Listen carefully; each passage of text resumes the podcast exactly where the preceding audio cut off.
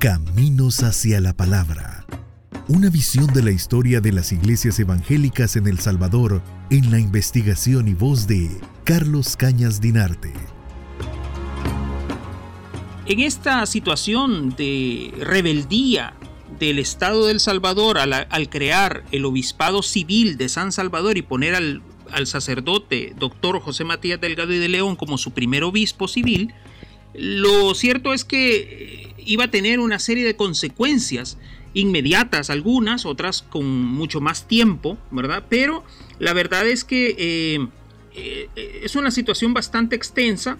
No existían en esa época las redes sociales ni el WhatsApp y su inmediatez como la conocemos en la actualidad, por lo que los documentos demoraban bastante tiempo en tramitarse y sobre todo había que pensar en que no existían las vías de comunicación tan expeditas como las tenemos en la actualidad en la región centroamericana y mucho menos atravesar el Atlántico y llevar documentos mediante eh, servicios postales y todo eso. Entonces, eh, entre el momento del nombramiento del padre Matías Delgado y eh, las sentencias que emite el Vaticano pasan prácticamente ocho años. En el caso de, del Papa León XII, eh, o decimosegundo más bien, León XII, eh, lo que adopta es que amenaza con excomulgar de la Iglesia Católica al padre José Matías Delgado. La excomunión, como ustedes saben, es uno de los em, de las condenas más grandes que tiene la Iglesia Católica, porque no solo implica la expulsión inmediata, sino también la expulsión incluso más allá de la muerte. Entonces, em, es, es, prácticamente es la condena del alma de una persona cuando es expulsada de la Iglesia Católica.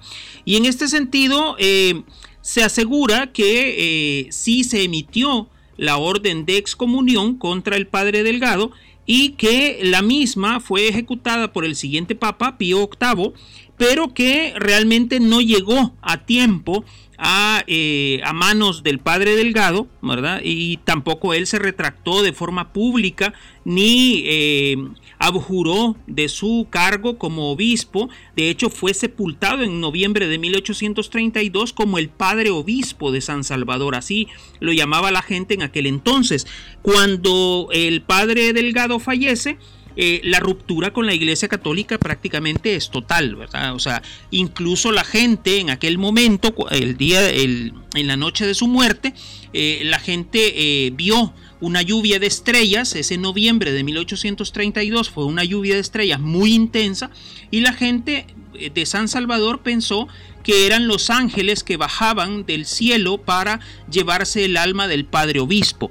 La ruptura con la Iglesia Católica permaneció prácticamente hasta 1842, cuando finalmente el Vaticano nombró al primer obispo de San Salvador en la figura de el del, siguiente eh, eh, que iba a ocupar ese cargo. Es decir, hubo que hacer una negociación diplomática para que eh, finalmente hubiera un obispo nombrado por el Vaticano y no por las autoridades salvadoreñas como había ocurrido en 1824.